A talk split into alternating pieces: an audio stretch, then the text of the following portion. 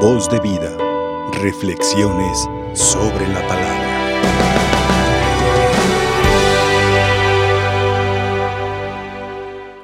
La carta a los hebreos hoy toca un tema muy importante para la liturgia, pero también para la espiritualidad bíblica, el tema del descanso. Él evoca la creación del mundo y del hombre y luego todo lo que está por detrás del séptimo día. El séptimo día, según lo que se escucha en Génesis, Dios vio que su obra era buena y descansó. Pero también nosotros somos llamados a merecer este descanso. ¿Qué significa este descanso? Y Dios tiene que descansar. Nosotros tenemos que descansar.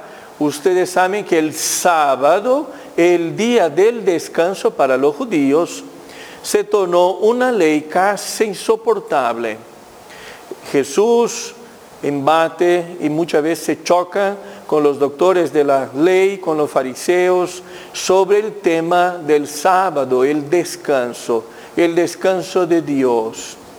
Muy bien, pero San Pablo en la carta a los hebreos nos está ayudando a entrar en el descanso de Dios. San Pablo nos quiere ayudar a merecer el descanso de Dios. Entonces, ¿qué significa esto? Cumplir la ley dura que era no trabajar en el día del descanso.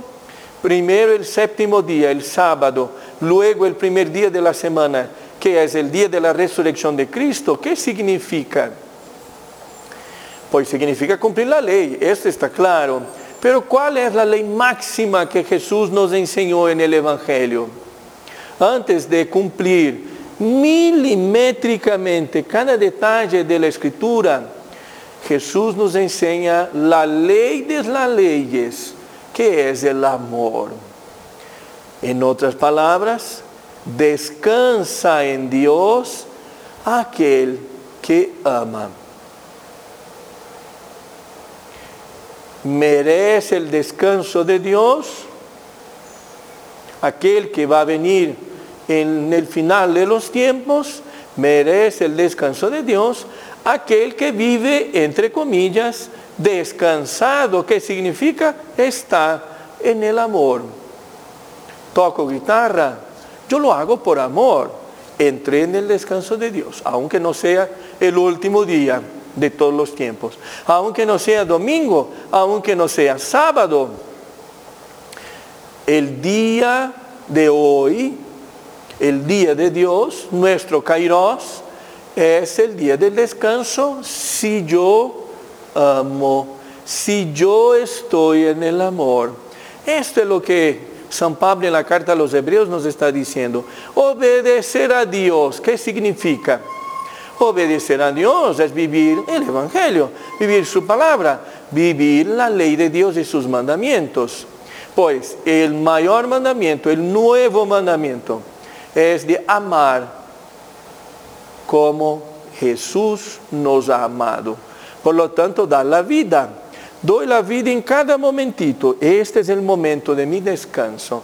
Es decir, estando en Dios, estando en el amor, haciendo lo que tengo que hacer. ¿eh? ¿Cuántas madres de familia en este momento empezaron a preparar la comida para su marido, para sus nietos, para sus hijos? Empezó a preparar la comida. Muy bien, le toca a la mamá hacer la comida.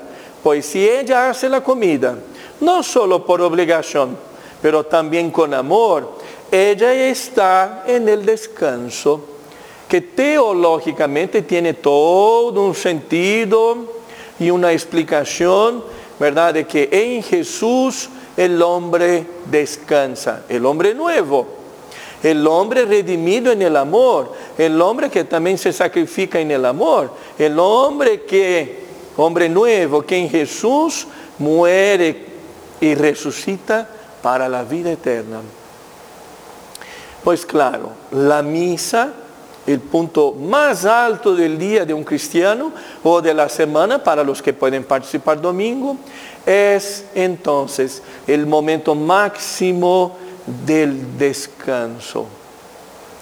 Ahora en tiempos de pandemia sufrimos porque sí es un sufrimiento que muchos no puedan participar de la Santa Eucaristía presencialmente, pero en el corazón podemos, esta dimensión que ahora traemos siempre más eh, en nuestras comunidades parroquiales, en nuestras familias, entendemos que si yo me sacrifico cada día, cada día amo, cada día hago lo que Dios me pide, esta obediencia que la carta a los hebreos está diciendo, yo vivo como que una misa en mi casa. Vivo el sacrificio eucarístico en mi vida personal. De algún modo esto se une al sacrificio del altar que en cada templo se celebra en todo el mundo. Donde hay un altar en el mundo y se celebra la misa al menos una vez al día, tu misa familiar, tu misa personal se une al sacrificio que se realiza en cada Eucaristía. Yo pienso en mi amigo Enrique Vidrio, un cantautor conocido no solo en la arquidiócesis de Guadalajara y que ahora, a caso de un evento vascular, no puede salir de casa, tiene que cuidarse, tiene que eh, guardarse para volver a restablecerse. Muy bien, él celebra con su sacrificio cada día una misa en su casa. Y cada día su sacrificio tiene valor y se une a la misa que ahora yo celebro, otro sacerdote celebra en su parroquia. Yo recuerdo a un hermano focolarino casado del movimiento de los focolares que acaba de fallecer a causa de la COVID. Un hombre casado, tenía sus hijos, trabajaba. Este hombre celebraba su misa cada día en su trabajo. Y sí, después de jubilado, ha podido participar casi a diario de cada celebración eucarística en la parroquia de Guadalupe en Chapalita. Muy bien, aquí en Guadalajara. Él también celebró muchas misas en su vida, aunque no era sacerdote. Él celebró descansando en el amor cada día en su familia. Ahora él celebra una misa eterna con Dios porque ya está en el paraíso. Próximo martes en la parroquia de Nuestra Señora de Guadalupe vamos eh, bendecir las cenizas de su cuerpo, pero él ya está en Dios. Mire, la persona pasa una vida amando y sirviendo a Dios, celebra una misa. ¿Qué teología, verdad? Pues esta es una teología eh, que debería venir siempre con más fuerza en estos tiempos de pandemia. ¿Cuántas personas ya grandes ya no pueden salir de casa para participar de una santa misa? Pero participan de un modo diferente, pero participan en su pequeño sacrificio o grande sacrificio, se une al sacrificio eucarístico que en todas las parroquias se celebra cada día. Queridos hermanos y hermanas, yo ahora estoy concluyendo mi estancia en México. En una semana regreso a Brasil, mi país, y he podido cada día celebrar la Santa Misa con muchachos que usaban drogas hasta poco nos pidieron ayuda y ellos sabían que con nuestra comunidad, conmigo, en las haciendas de la esperanza, celebramos misa con ellos cada día. Celebramos una Eucaristía con pecadores. Es algo muy lindo porque ellos no participaban de ninguna misa, no participaban de los sacramentos, pero un día entendieron que solo Dios podría salvar su vida, su historia, su familia. Pidieron ayuda. Nos buscaron. ¿Y nosotros qué le ofrecemos? Sí, también se le ofrece ayuda psicológica, ayuda médica. Pero la más importante es la Santa Eucaristía que se celebra cada día. Ellos celebran la Eucaristía, sus pecados son perdonados, su pasado es transformado y ellos son renovados en este misterio de amor y ellos dejan de consumir drogas, ellos dejan el pasado de delincuencia, se transforman, droga ya no es más tema. Tema pasa a ser ser hombre nuevo, vivir el Evangelio, amar, servir la iglesia y así se tornan hombres nuevos.